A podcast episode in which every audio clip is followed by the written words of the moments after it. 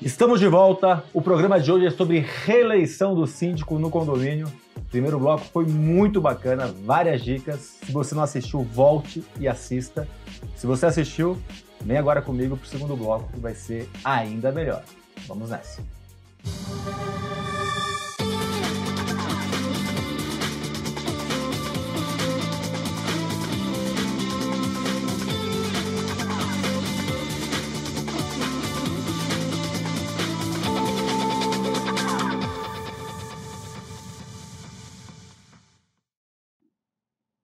Estamos com dois síndicos profissionais de muito sucesso, o Eduardo Neto de Marília e o Walter Silva aqui de São Paulo. Bom, no primeiro bloco a gente falou muito sobre parte técnica, falou um pouco de, de reuniões uh, extras, que como o Eduardo de maneira bem uh, transparente disse que às vezes é um motivo apenas para você estar perto do condômino, e eu falei no primeiro bloco também sobre a questão de política, né? Porque você pode ser um excelente síndico e não ser reeleito. Ou você pode ser um péssimo síndico e ser reeleito. Porque a eleição, muitas vezes, como a gente vê no, com os nossos políticos, ela não é racional, ela é muitas vezes emocional. E a gente tem também muitos problemas de, de oposição, muitas vezes, porque ele não gosta do seu cabelo, não gosta da sua barba, não gosta do seu óculos, não gosta da sua camisa listrada, e por aí vai. E aí ou é tem problemas pessoais e precisa colocar em alguém a culpa. Vamos começar aqui do, do começo do que eu falei. Essa questão da política, de você estar tá próximo dos condôminos, principalmente daqueles que participam das assembleias. Como que você organiza isso na sua cabeça e na sua vida profissional, Walter? Perfeito. E até complementando, às vezes até do próprio corpo diretivo, né? Às vezes Exatamente. acontece também isso. Bom, primeiro, acho que é, é, deixar muito claro desde o início do trabalho é, que não, o síndico não vai ficar pendendo para grupo A ou grupo B. Acho que isso é um primeiro ponto desde o início que vai ajudar lá no momento da reeleição. Porque se você acaba cedendo em determinados grupos, quando chegar lá na frente, isso pode ser um grande problema, não só para se desenvolver o trabalho, mas também para depois pensar uma continuidade do trabalho. É, mas também ser, é, estar sempre atento, ouvir. A parte política, é, nós, e nosso cargo ele é político, nós temos que ouvir. Então não importa se a gente uh, tem uma oposição e até alguns condôminos a gente uh, é muito mais exigido, mas a gente precisa ouvi-los, precisa entender. É, talvez uma mudança de perspectiva. Pensar que talvez essas críticas ou esses apontamentos nos ajudarão a já tomar providências para quando chegar o momento ali de uma assembleia até esses assuntos estejam mais bem equacionados. Então, a comunicação fundamental e não ceder a determinados grupos. Acho que isso é, não abrir mão da nossa responsabilidade civil, criminal, que isso é muito importante não, não deixar de se seguir.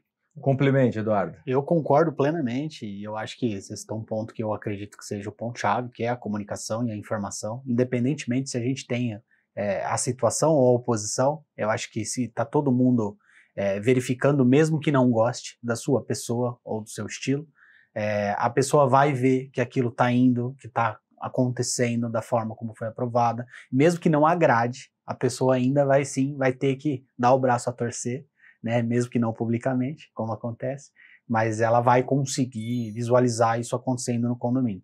Então, assim, a parte política, é, eu concordo plenamente com, com o Walter, no sentido de que a gente precisa estar atento, é, precisa se fazer presente, principalmente na comunicação e nas informações daquilo que está sendo executado.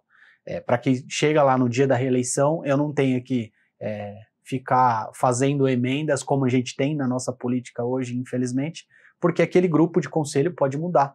Né? E de repente, se você estava de bem com ele muda o grupo do conselho, você já não vai fazer uma segunda boa gestão. É, porque depende né, de pessoas também. Isso é um ponto importante que o Walter começou e você complementou, que é a questão de você não ser o síndico do conselho, né?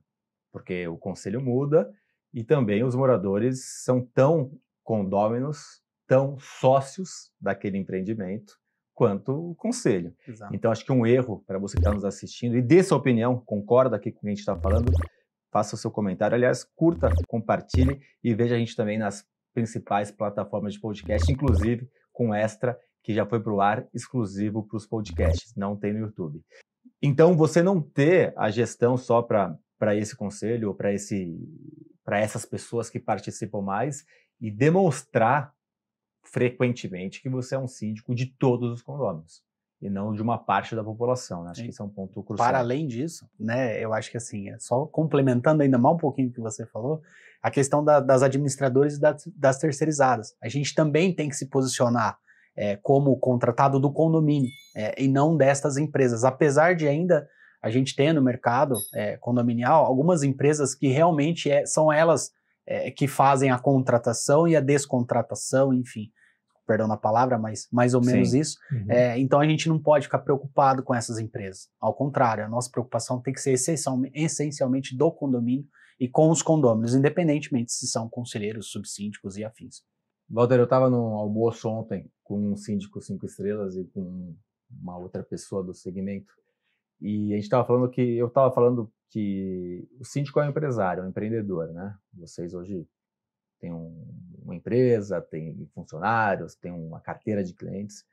E eu acredito que, pegando a conexão aqui do que foi dito, fazendo um paralelo, a questão de você saber perder. Né? O empresário, acho que a principal característica não é gostar de perder, é saber perder. Então, se posicionar de uma forma que talvez aquilo te custe o condomínio. Né? mas você vai ganhar credibilidade para os demais condomínios e não adianta vender a alma para o diabo, né? E em condomínio a gente tem muita proposta para vender a alma para o diabo. Exato. É, queria que você falasse um pouco dessa isenção e do saber perder. Perfeito, Ricardo. E, e me permite trazer uma situação que uh, o tema de hoje, muitas vezes, uh, quem está nos assistindo, está na linha do, do dar certo à reeleição.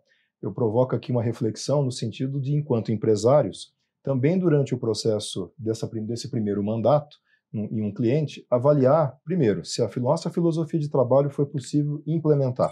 Isso, inclusive, vai ajudar para, se tivermos votos, que eles sejam com base naquela filosofia que nós implantamos. Ou seja, três cotações, transparência, etc. Então, quando chega o momento de reeleição, muitas vezes o morador vai, não, a gente, esse é o padrão que a gente quer daqui para frente. Então, isso vai, com certeza, ajudar numa reeleição. Mas o ponto que eu queria trazer de reflexão é, enquanto empresários, também avaliarmos se, o, se esse, esse determinado cliente ele também está sendo bom para a nossa carteira.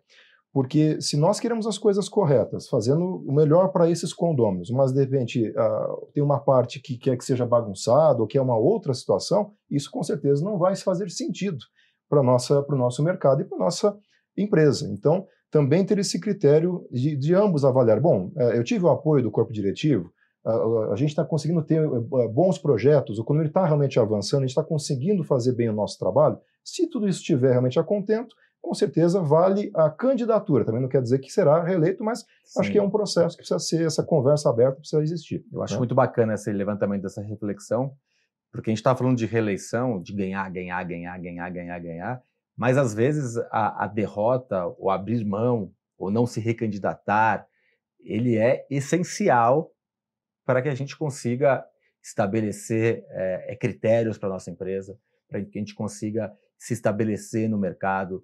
É, muitos condomínios, muitos síndicos abrem mão de, de, de, ser síndicos de alguns condomínios. Muitos síndicos não participam do processo de reeleição. Eu acho que é importante essa análise, Eduardo. Mas dói. Dói.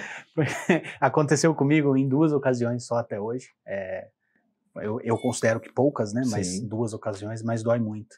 É, foi um condomínio onde eu não consegui ficar os dois anos, eu pedi a renúncia, exatamente por, por reconhecer que a, o, que a minha filosofia de trabalho é, não estava apresentando resultados naquele condomínio, porque eu não tinha, independentemente de desculpas, eu não tinha esse apoio do conselho. Nós passamos por um pelo Covid nessa ocasião, Sim. as assembleias é, todas conturbadas, as informações, fecha área comum, não fecha área comum, enfim. Esse foi um deles, onde não, não foi realmente é, possível a continuidade, eu pedi para sair, e um outro que eu não fui concorrer. Eu participei de todo o processo de escolha dos profissionais que iam participar dessa assembleia. Eu fiz o estudo de contas desse condomínio, propondo uma melhoria, e no fim das contas eu avaliei de que era uma armadilha de um grupo pequeno de condôminos, independente se fosse grande também, é, para brigar com a atual gestão. Era só um artifício para poder brigar, ou seja, mesmo que eu assumisse esse condomínio, Sim. eu não ia conseguir fazer gestão ali, porque a gente mexe com pessoas. Sim. É, e quando existem pessoas contra, esse, esse trabalho não é perfeito, é muito difícil a gente chegar na perfeição.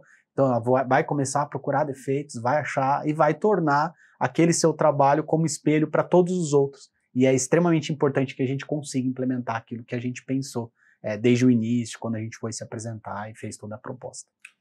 Vou chamar um quadro aqui que é o Aplicando Advertência e já volto para o nosso bate-papo.